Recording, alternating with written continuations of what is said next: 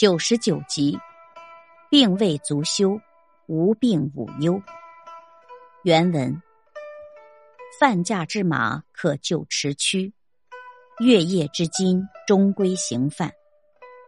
只因犹忧不振，便终身无个进步。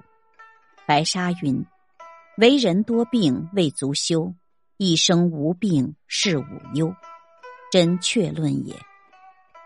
原文的意思是：一匹性情凶悍的马，只要训练有素、驾驭得法，仍然可以骑上它飞奔疾驰。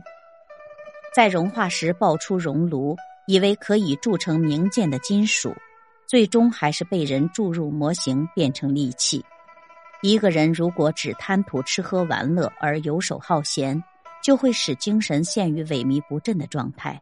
如此。就一辈子也没有什么出息，所以白沙先生说，做人有过失并没有什么可耻的，只有一生一点错都没有才值得忧心。这真是至理名言。感悟：一个有大志、有追求的人，不要怕艰苦的磨练。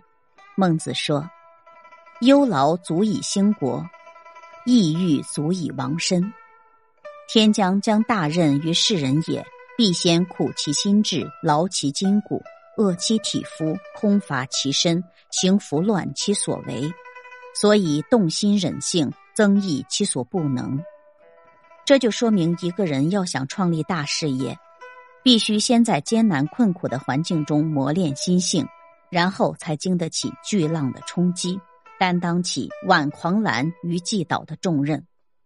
那些精神不振、贪图安逸、如八旗子弟无所事事的人，一生没有什么波澜，终将被社会厌弃、被历史遗忘。